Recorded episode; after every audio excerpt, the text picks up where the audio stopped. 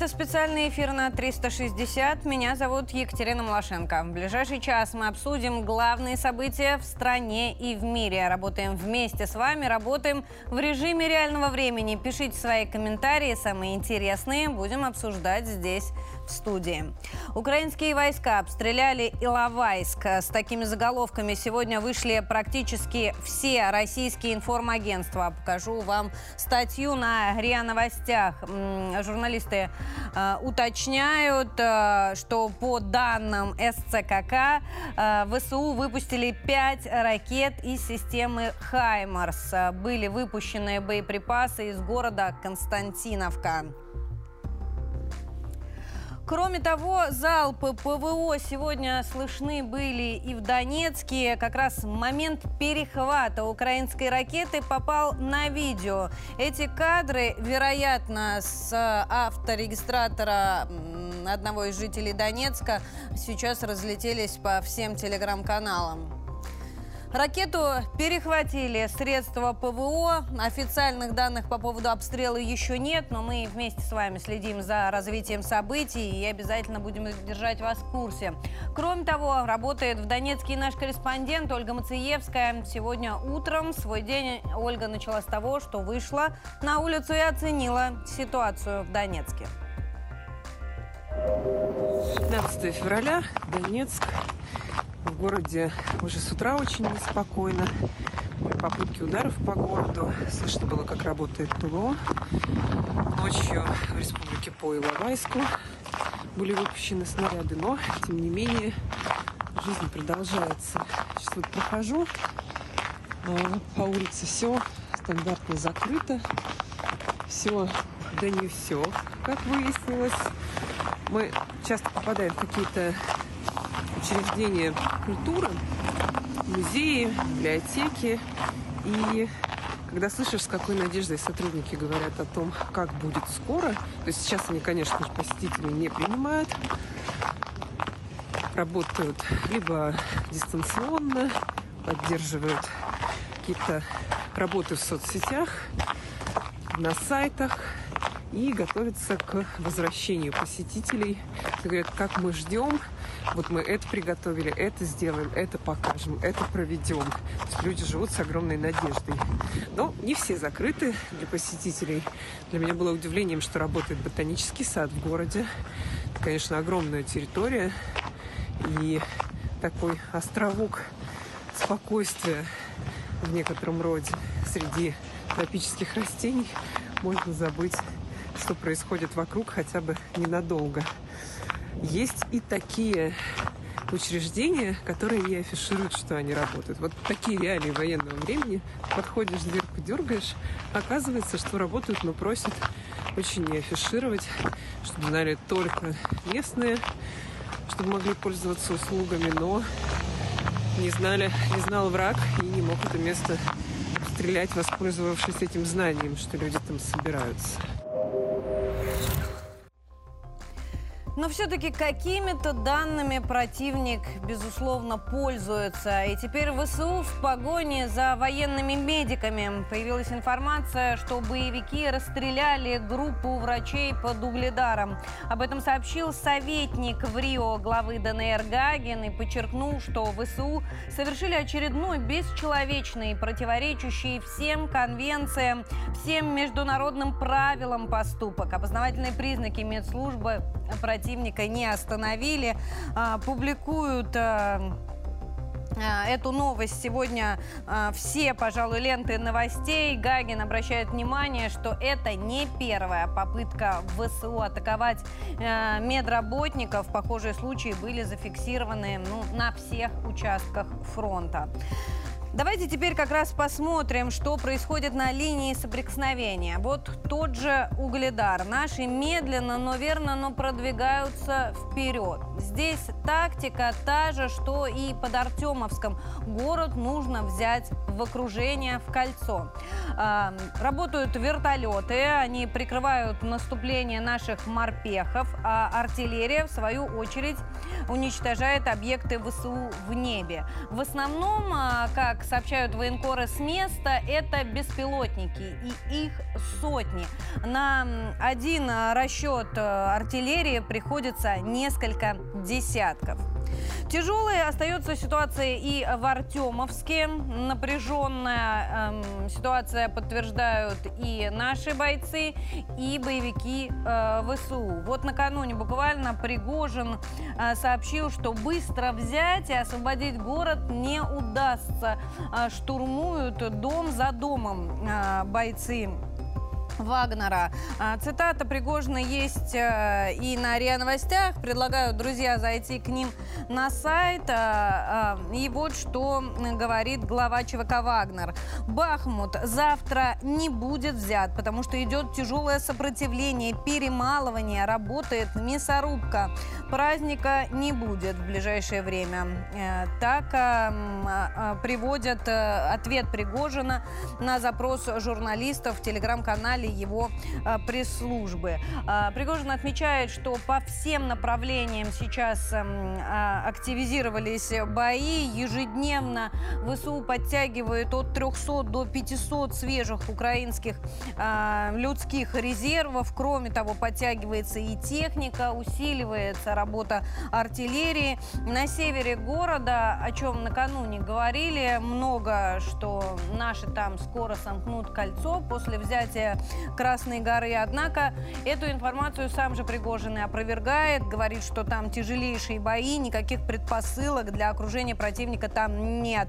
Идет тяжелейшая боевая работа. И мы следим за тем, как развиваются события на фронтах. Но и мы, надо сказать, э, не э, сдаем позиции. Вот опять же вагнеровцы публикуют видео работы своей техники.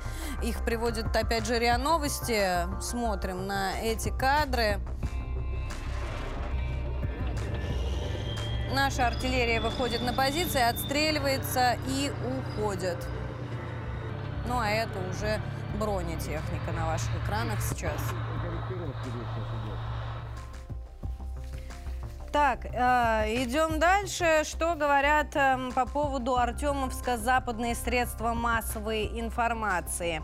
Э, Странно, но никакого восторга по поводу того, что боевики так долго удерживают город, западные э, средства массовой информации и западные эксперты не испытывают. Вот, например, Wall Street Journal озаботился э, тем, что будет после того, как Зеленский оставит Артемовск. А журналисты считают, что если Зеленский проиграет в этом сражении, то он потеряет поддержку чуть ли не всего Запада, потому что доверие к его администрации будет подорвано. Вот как раз статья, приведу вам цитату. «Сражение за город дорого обходится Киеву. Это может подорвать доверие к администрации президента как внутри страны, так и на международной арене». А, вот что пишут западные журналисты. У Зеленского будут проблемы, если он оставит Артемовска. Запад уже начал сомневаться а, в том, что администрация Зеленского справляется с военными задачами. Ну и помним, накануне американские эксперты уже говорили о том, а, что Байден начинает давить на Зеленского, чтобы получить некие аргументы в в предстоящих дебатах по поводу оружия.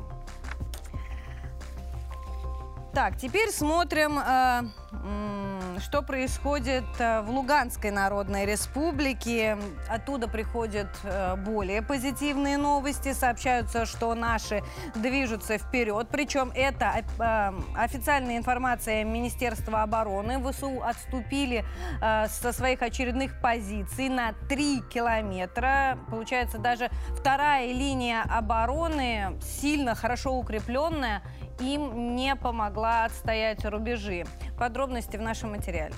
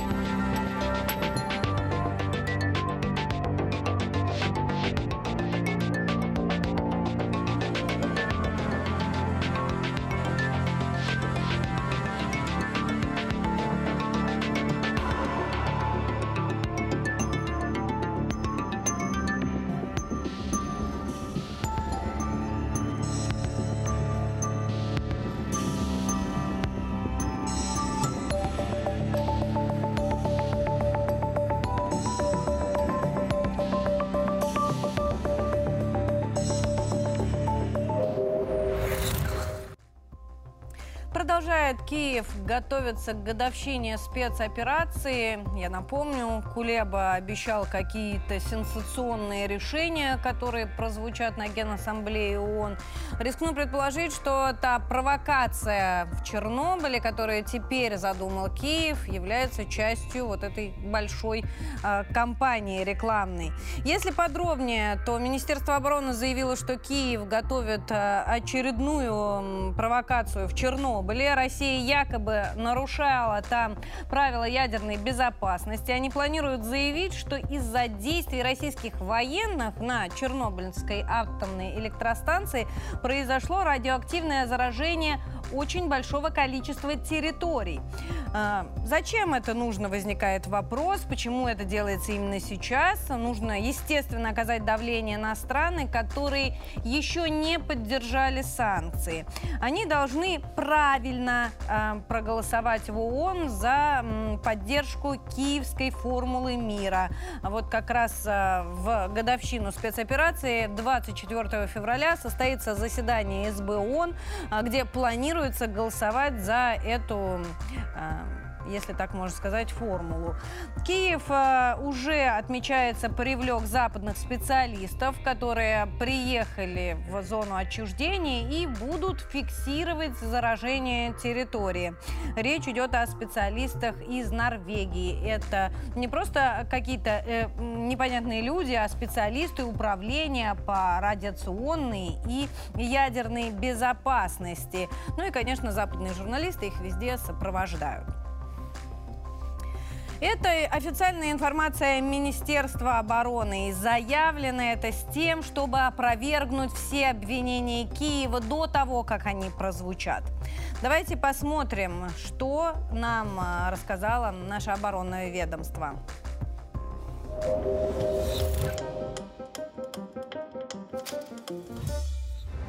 На Краснолиманском направлении в результате ударов оперативно-тактической армейской авиации, огня артиллерии и тяжелых огнеметных систем группировки войск «Центр» поражены подразделения ВСУ районах ДНР, ЛНР и Серебрянского лесничества. На Купянском направлении ударами штурмовой и армейской авиации огнем артиллерии западной группировки войск нанесено поражение живой силе военной техники противника в районах населенных пунктов Новоселовская, Луганской Народной Республики, а также Двуречная, Табаевка, Песчаная и Берестовое Харьковской области. В районе населенного пункта Моночиновка Харьковской области уничтожен пункт управления подразделением РЭП Вооруженных сил Украины. Радиоэлектронная борьба – это один из основных видов боевого обеспечения. По значимости он идет сразу после разведки, а зачастую где-то равен или даже превосходит ее. Значит, радиоэлектронная борьба – это комплекс организационных согласованных действий, проводимых войсками в целях снижения эффективности управления войсками и применения э, войсками противника и применения им оружия, а также повышение эффективности управления своими войсками и э, применяемыми средствами. Практически он на себя представляет возможность в нужное время, в нужное место подавить систему управления противника исключить возможность передачи ими каналов, ими э, информации, а также сбить настройки, позволяющие им качественно отрабатывать те или другие цели. На Донецком направлении в ходе наступательных действий южной группировки войск ударов авиации и огня артиллерии за сутки уничтожено свыше 60 украинских военнослужащих, 4 автомобиля, 4 гаубицы МСТ-Б, установка РСЗО «Град». Кроме того, в районе населенного пункта Авдеевка Донецкой Народной Республики уничтожен ангар с военной техникой 110-й механизированной бригады Вооруженных сил Украины. Что наш личный состав, в частности подразделения э, противотанковой резервы, готовятся, готовятся и ждут э, к прибытию хваленных как бы танков, которые э, Абрамсы, Леопарды, прежде всего Леопарды, Челленджер – которые ожидают э, нахождения как бы там. Ну и также наверняка для многих уже не станет э, секретом, что э, страны НАТО обманывали нас, и э, в реалии подготовка личного состава на данных видах образцах техники проводилась уже достаточно давно, ранее объявленные по телевизору, в средствах массовой информации, а также техника в Польше поставлена уже тоже не вчера, а уже достаточно давно. На Южнодонецком и Запорожском направлениях Оперативно-тактическая авиация и артиллерия группировки войск «Восток» наносилось комплексное огневое поражение подразделениям Вооруженных сил Украины в районах населенных пунктов Угледар Донецкой Народной Республики. Э, мы уже имеем огневое поражение по ракадам и дорогам, которые подвозят туда боеприпасы, личный состав, имущество и эвакуируют э, подбитую технику и пораженных, э, пораженный личный состав. Поэтому даже если они там будут пытаться обороняться как Брестской крепости, результата как бы не будет – Э, эффект их нахождения там минимален. Поэтому э, главное, мы уже сделали данный населенный пункт, обреченно будет наш, обреченно для них.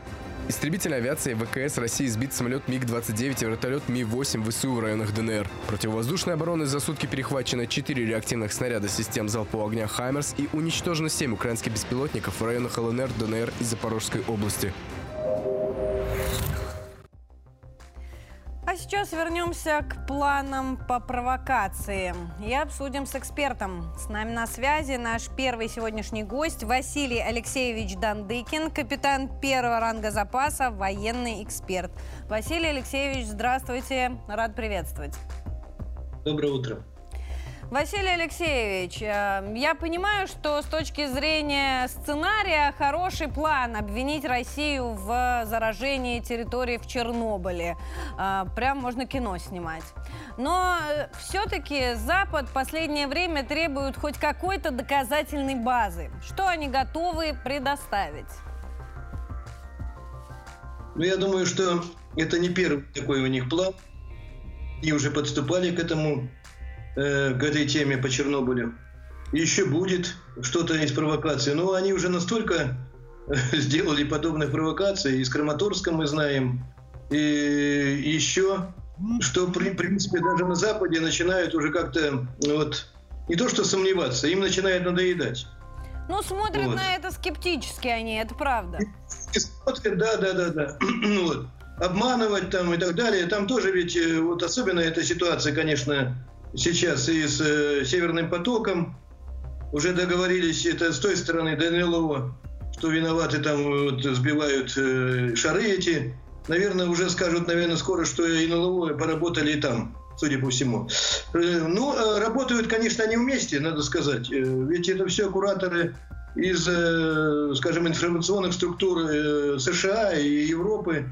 Это очевидно, и они стоят за тем же 72-м центром, информационных операций украинских, который, в общем-то, уже своими пакостями известен давно, еще до начала специальной военной операции. Так что, ли, я думаю, неужели ничего умнее, чем провокацию в Чернобыле, они вместе с Америкой, с такими специалистами высокого уровня не могли придумать? Ну, наверное, больше нечего сказать, потому что они же не будут говорить о том, что они обстреливают до сей поры Запорожскую АЭС и, в общем-то, вот об этом говорить. А, кстати, э, Рогов вот буквально накануне заявлял, что там еще одну провокацию готовят в ВСУ, что они планируют заявить, что Россия не может обеспечить безопасность станции из-за Каховского да. водохранилища. Что известно вот да. по этому поводу? Числе и они и это хотят сделать, но вообще-то э, такие люди для них э, есть. Это бывшие сотрудники станции, которые могут это говорить. Э, без зрения совести. Они, как известно, многих мы отпустили на ту сторону. Да. Хотя, в большому счету, в части провокаций, которые они делают, можно было этого не делать, но это уже решение сверху. Так что здесь, э, конечно, очевидно, будет использоваться все для того, чтобы э, задержать э, вот активное действие наши по всему фронту. У нас сейчас, можно сказать, активная оборона. И, в общем-то, э, отвлечь внимание вот от, э, э, скажем так, от формирования новых резервов, которые они формируют, от поступления техники. Вот правильно здесь коллега говорил, что они давно готовились, вот нас обманывали. Они нас не обманывали, мы знали, что они готовили личный состав на этих танках, потому что эти танки находятся, леопарды, на вооружении подавляющее большинство стран НАТО. И, конечно, они готовили из-под И готовили, может быть, какой-то части уже и летчиков на самолетах. Это тоже очевидно. Но, во всяком случае, может быть, э, уже в прошлом году начинать, хотя это гораздо более трудоемкое дело. Э, так что здесь, э, я так понимаю, информационная составляющая специальной военной информации, информационная война будет э, вот, все более и более ожесточенная и к весне и так далее. Это, к этому надо быть готовыми. И, в общем-то, по возможности всеми средствами все это дело, скажем так, предубеждать, э, идти вперед. Вот мы уже много раз говорили, что применяются, они хотят применить химические вещества. Когда мы это все говорим, то, как правило, вот они э, не делают этого.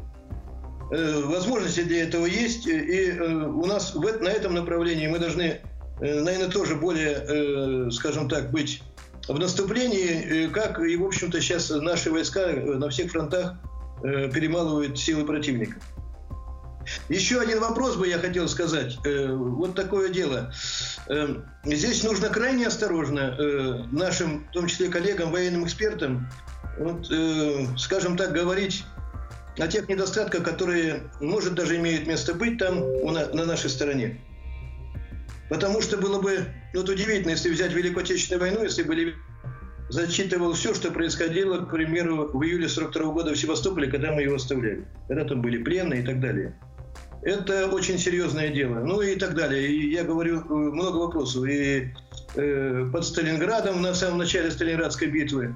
Э, здесь, когда тебя начинает цитировать враг, а такое имеет место быть, с нашей стороны, это, я хочу сказать, не очень, э, не очень хорошее дело. Крайне осмотрительно все это э, дело. Нужно очень серьезно все мы воюем, враг коварен, и не просто коварен, скажем так, э, сам по себе официальный Киев, тот же Зеленский, за ним стоит серьезные люди стоят, и, скажем, и Пентагоне, и, и Ми-6, и ЦРУ, и все остальное. То есть, Но, э, тем не менее, тут, э, может быть, в, поспорю с вами, нужно все-таки трезво оценивать ситуацию, и если есть недостатки, над ними нужно работать.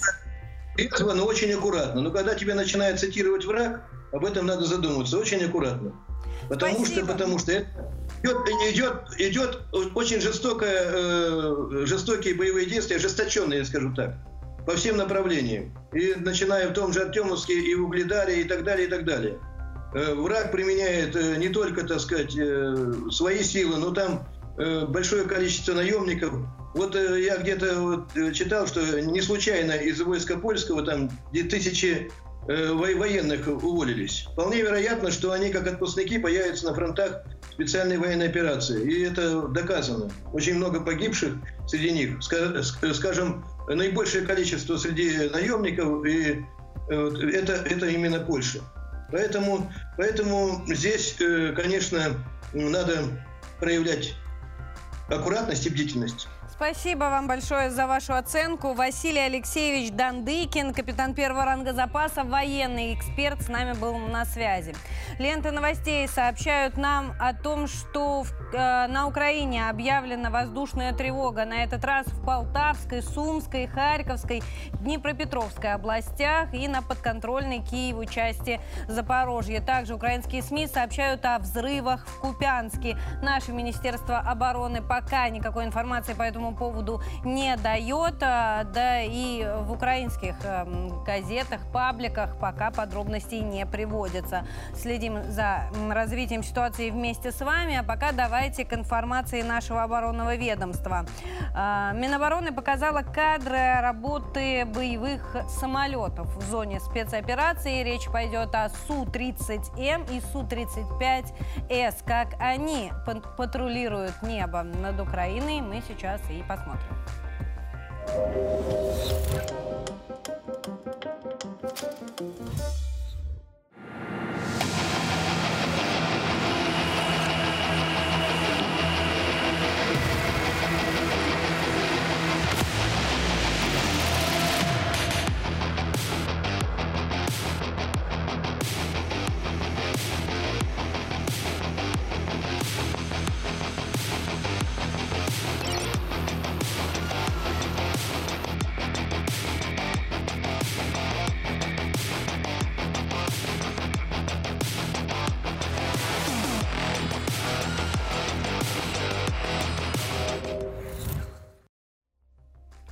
Ну а мы продолжаем. К нашему эфиру присоединился мой коллега Гея Саралидзе.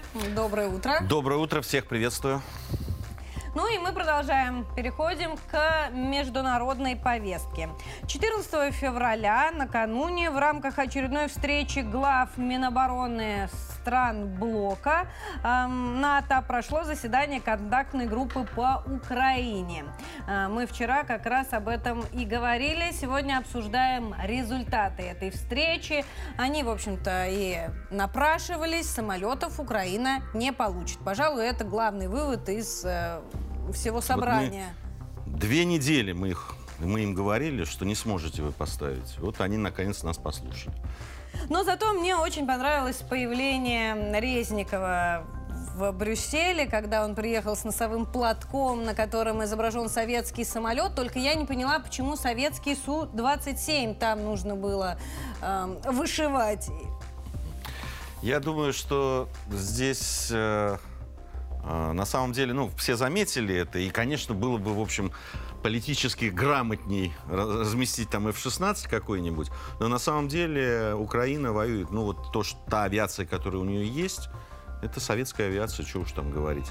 Э, в других родах войска, да, другое вооружение уже практически кончилось советское. Вообще здесь много вопросов к нашему министерству, обороны, которое полгода говорит о том, что у Украины нет авиации, и вот она нет-нет, да и появляется. Нет, В основном, да, ну, конечно, на носовых ну, платках. я, я, все. я не то чтобы адвокат ми- Министерства обороны, хотя с уважением большим и пиететом к нему отношусь. Э, Здесь другой вопрос. Здесь, конечно же, э, то, те, та авиация, которая у них была, она давно выбита, но были поставки.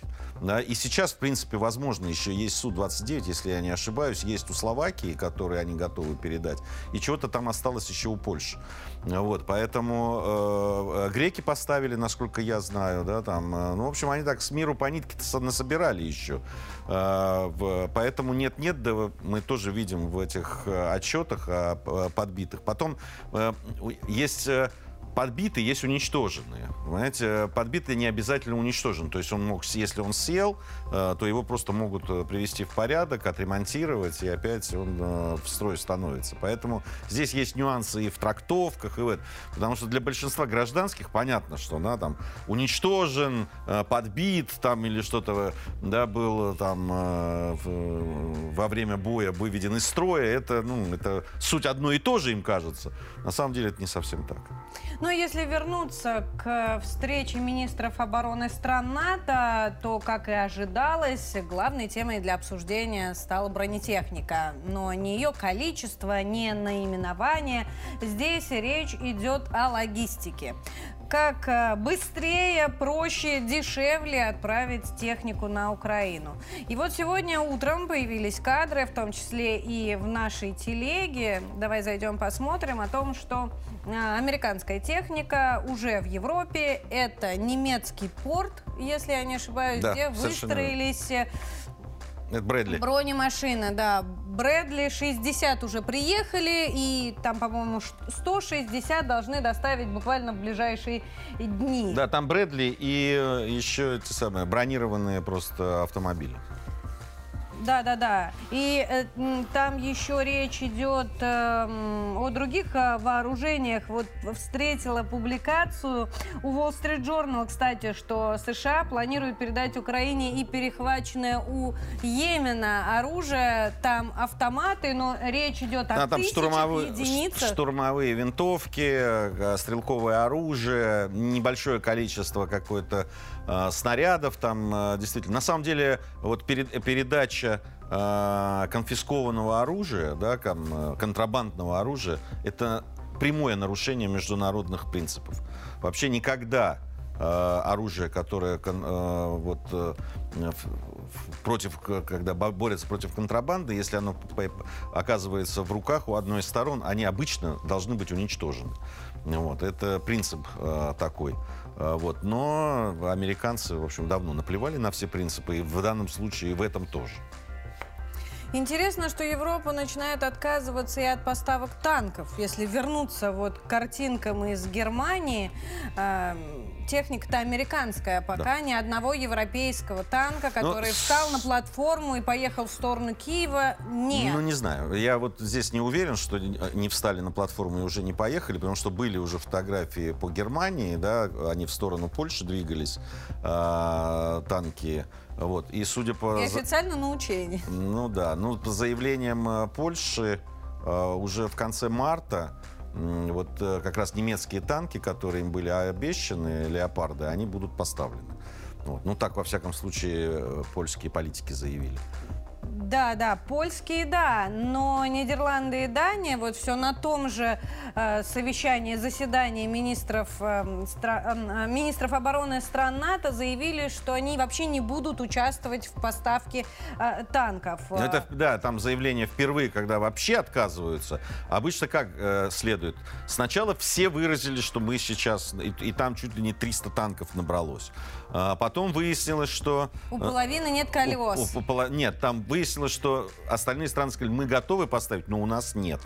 Потом выяснилось, допустим, у испанцев, что они там чуть ли не 100 танков обещали, могут поставить два, но пока не знают, смогут ли они доехать. Ну, в общем, там начинается такое. На самом деле, вся операция, понятно, была американцами проведена для того, чтобы сподвигнуть немцев, прежде всего, поставить эти танки. Но самое-то интересное, что и немцы, которые вот ранее сообщали о планах создать и танковый альянс, и больше всего танков отправить, и, и э, что они будут выполнять все свои обязательства, они сказали, что они они не могут гарантировать боеспособность и самоходность э, своей бронетехники. Говорю, Поэтому количество может сильно уменьшиться. Совет... Это официальное заявление. В советской киноклассике все сказано по этому поводу.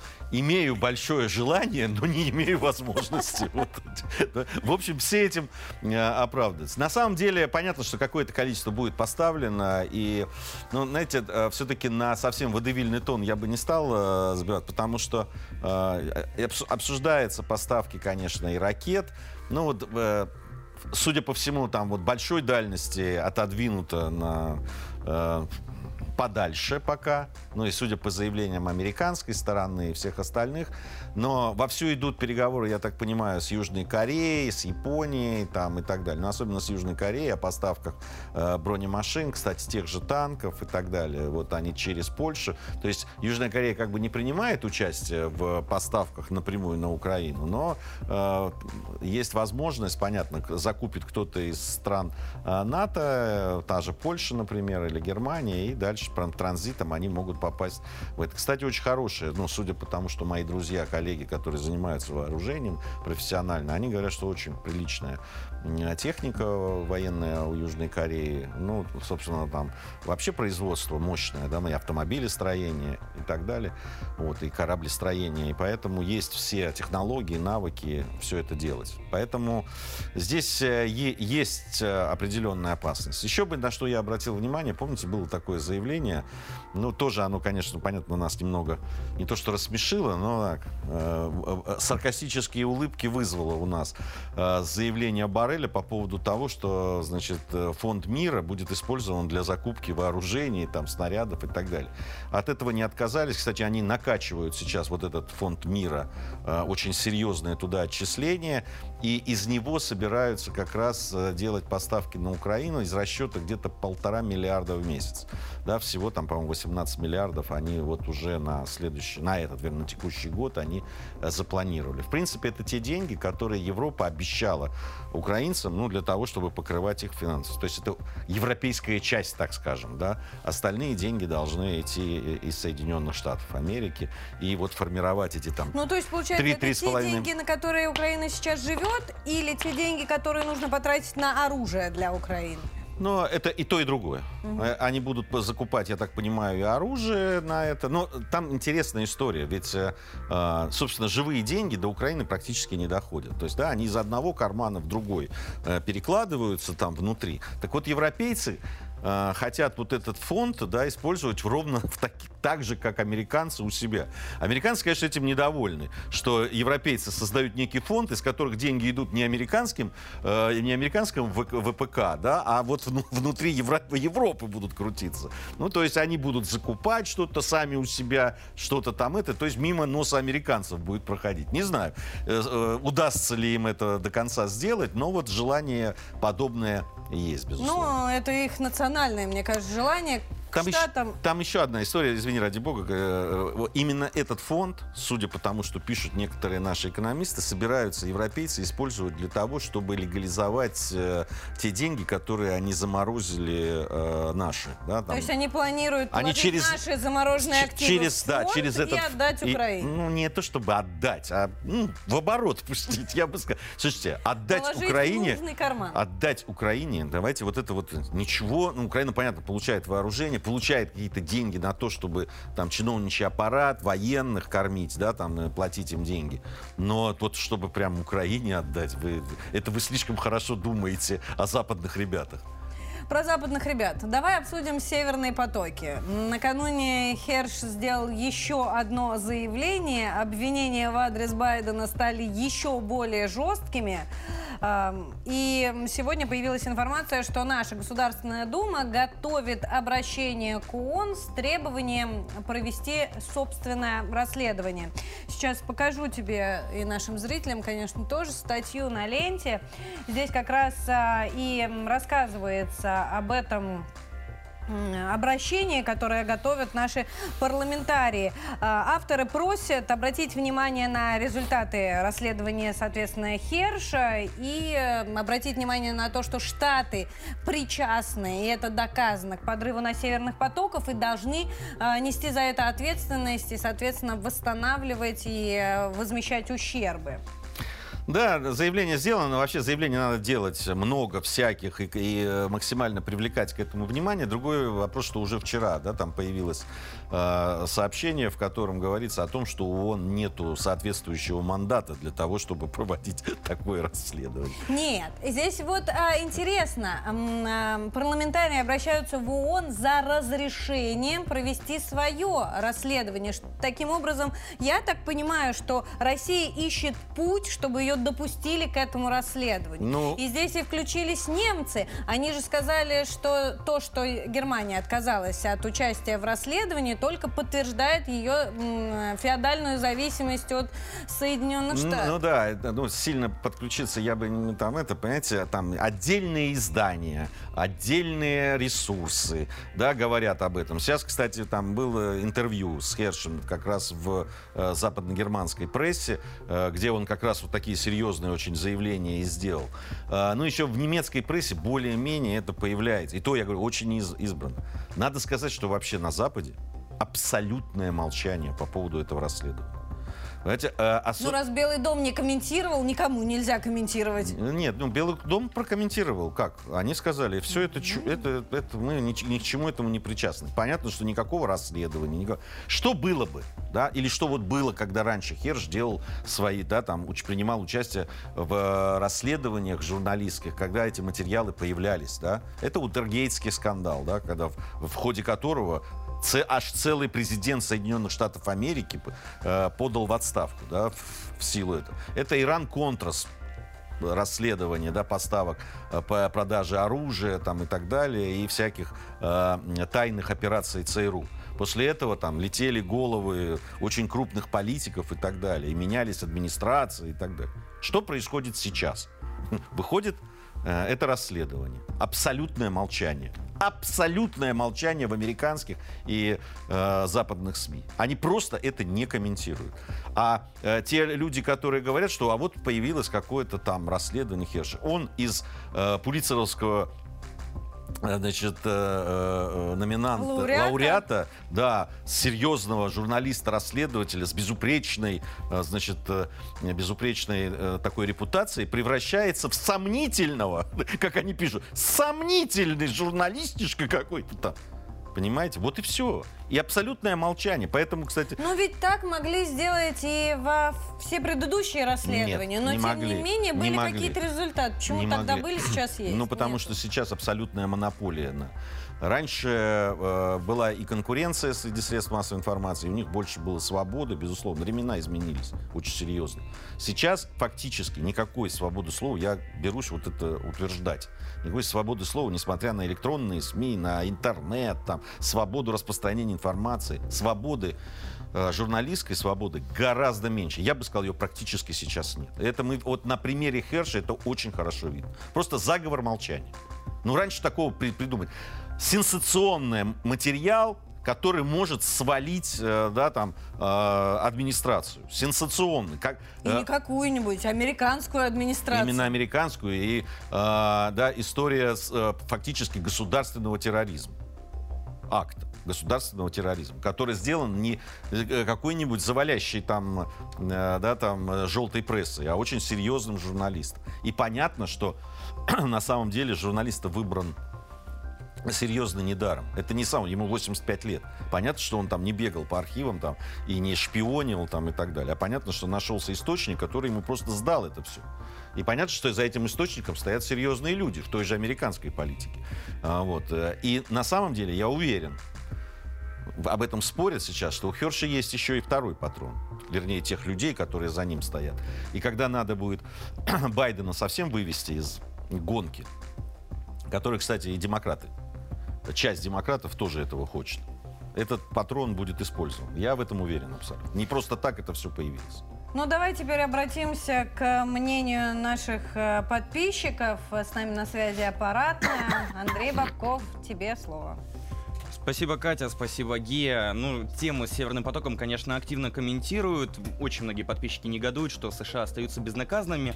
Но есть еще пара инфоповодов, которые собрали комментариев побольше. Так, например, наших подписчиков волнует обстановка в немецком порту Бримерхафен. Ну, Я бы сказал, даже очень сильно настораживает. Туда прибывает американская военная техника, которую чуть позже через Польшу перенаправят на Украину. И в нашем телеграме всех ну, чуть-чуть подуспокоил Иван Карев. Он написал на фото будто много танков, но это не так. Их очень мало, примерно 200. Мелюзга для наших. А вот пользователь с ником Follower написал, итог будет плачевным, играют с огнем, но пока что, видимо, не до конца это осознают. На вопрос, почему бы не ударить по этому скоплению танков ракетами, ответила Арина Лисова. Пока в Польше и в Германии нельзя, как только будут на украинской границе, тогда уже нужно уничтожить. Кирилл 1984 задал интересный вопрос, цитирую, «Так кто же весь этот металлолом будет перерабатывать?» Ну и еще одна новость. НАТО, получается, готовит план на случай участия в нескольких конфликтах одновременно, написал Bloomberg. Наши подписчики ВКонтакте поделились своим мнением. Ольга Шорина написала, широко решили шагнуть, а ничего, часом у них не порвется. Лариса Лилекина, я вам скажу, негодует. Платят за конфликты все, кроме США. Американцы, как всегда, имеют чистую прибыль. Партнеры рискуют остаться без штанов. Зато с ними Америка. А вот что думает Елена Исмайлова. Да, хорошо же США наживается. Вернее, военные фирмы и те, кто их лоббирует.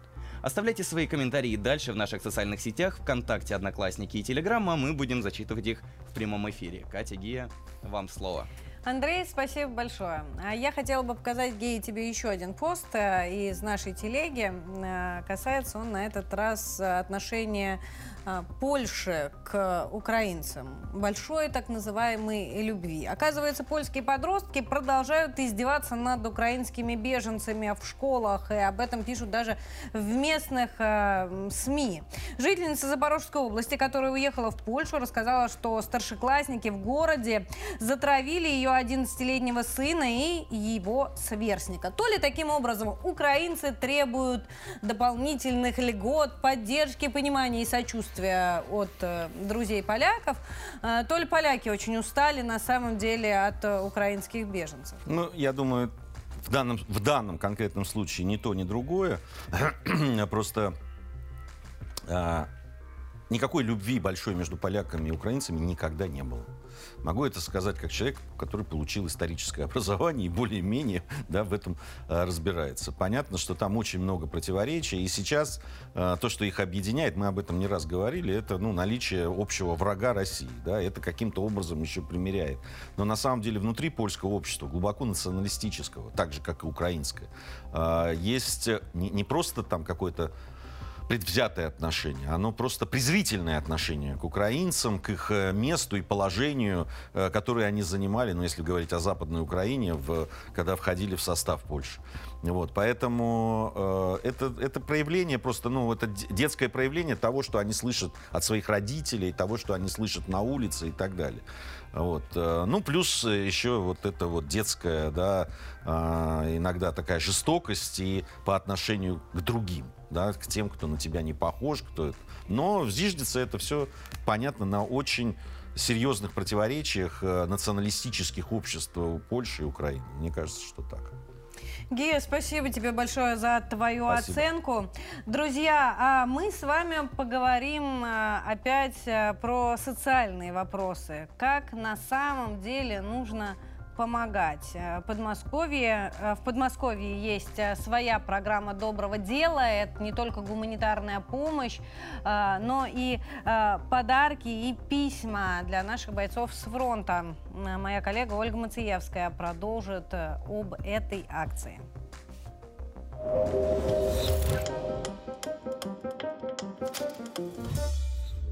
Очередная миссия акции «Доброе дело» формируется в Московской области. Первая точка – Нарафаминский округ. Шоколад, конфеты, мармелад, сладкие подарки для детей из реабилитационных центров в Луганске сортируют и упаковывают волонтеры Подмосковья из Нарафаминска.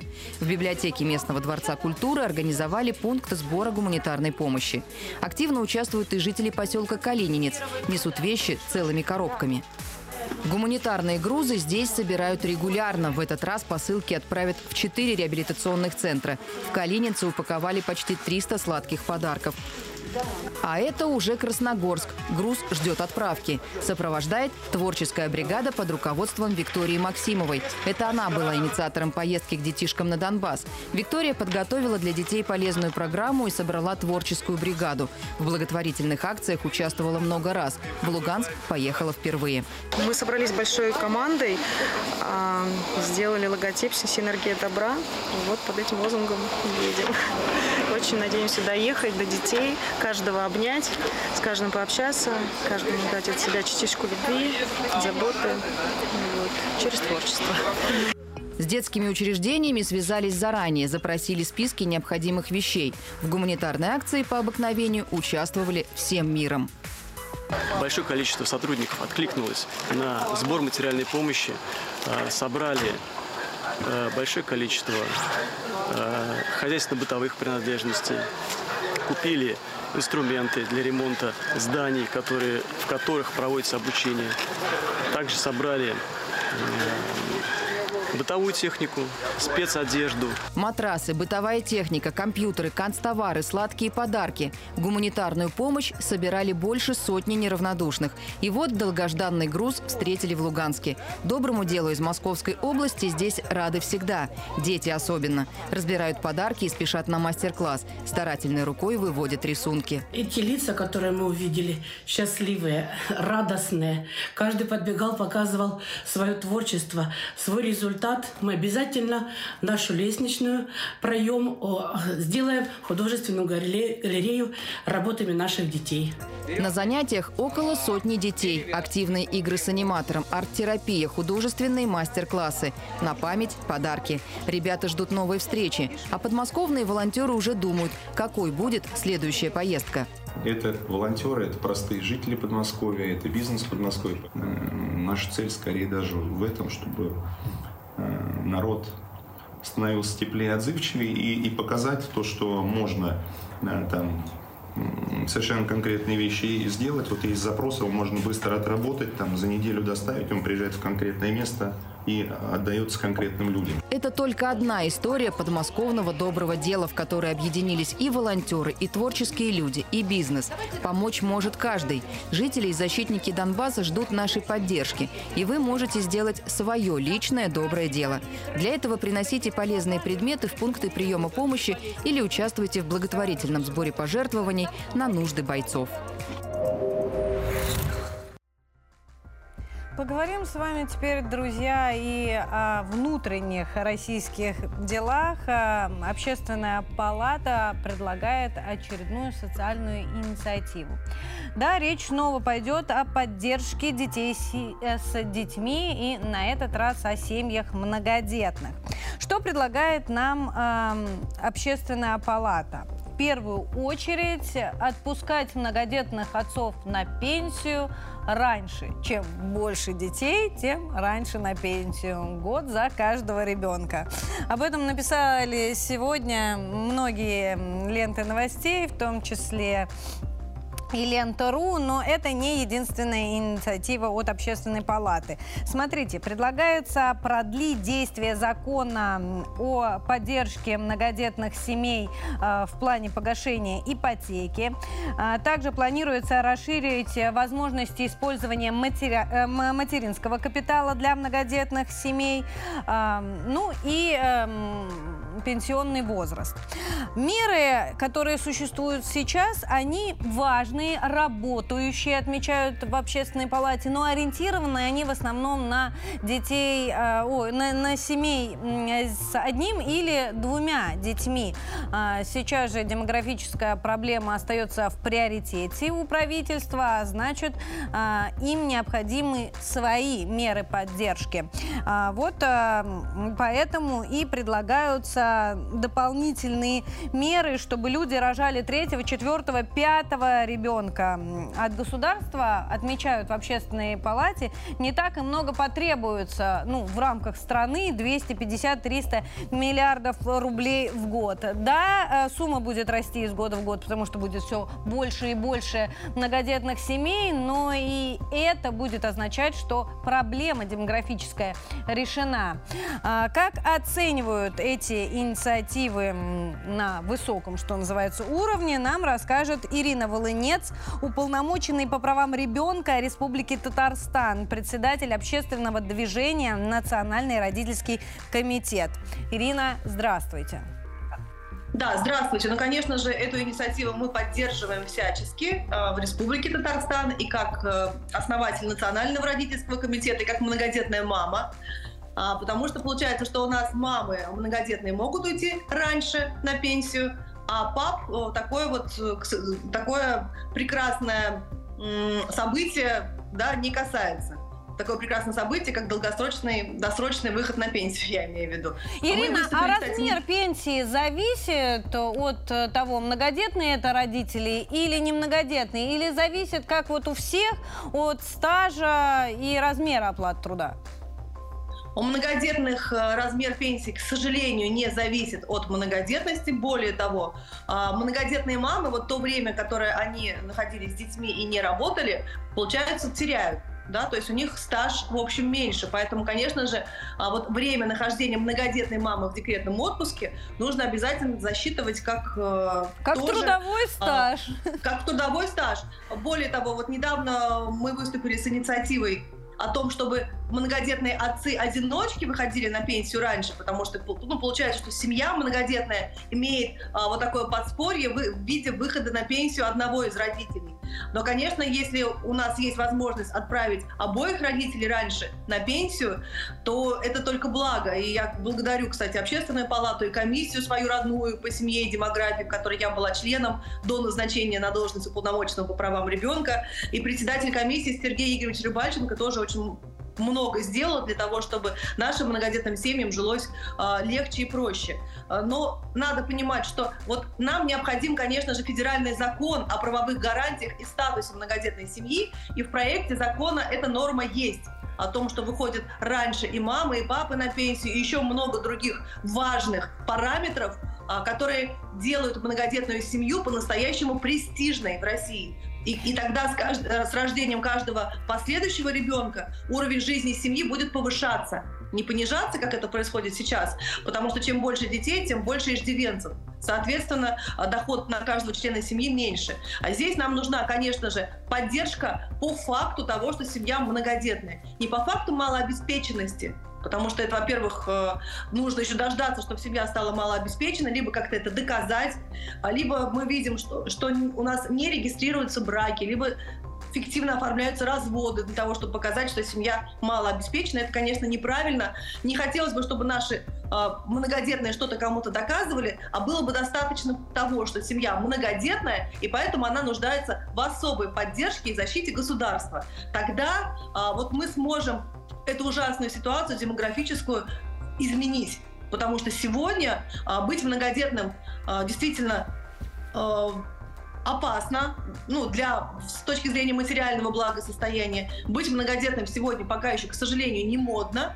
И здесь ну, две важные составляющие. Первая составляющая – это материальная поддержка со стороны государства, и вторая составляющая – это ментальность наших сограждан. То есть это Ирина, и, мне э, вот кажется, что все-таки материальный вопрос здесь играет большее значение, чем э, ментальный. Многие готовы морально к третьему ребенку, но просто сомневаются в том, смогут ли они его обеспечить. Вот тот же закон э, о погашении ипотеки, э, действие его продлевается, но на незначительный срок. И люди просто не могут решиться, там, например, на третьего ребенка, потому что они не уверены, будут, будет гаситься их ипотека за счет государства или нет?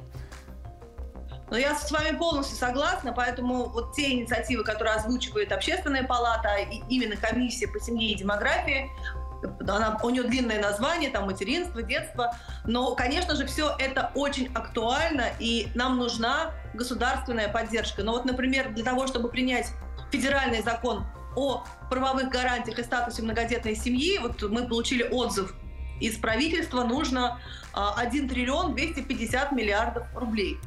А, то есть упирается вопрос в финансовую составляющую. Поэтому хочется верить, что все-таки эти средства каким-то образом будут изысканы для того, чтобы этот закон в этом году был принят обязательно. А, он включает в себя много-много подпунктов, каждый из которых является жизненно важным для наших многодетных семей. Еще важный вопрос, а, тоже материальный, касательно мат-капитала.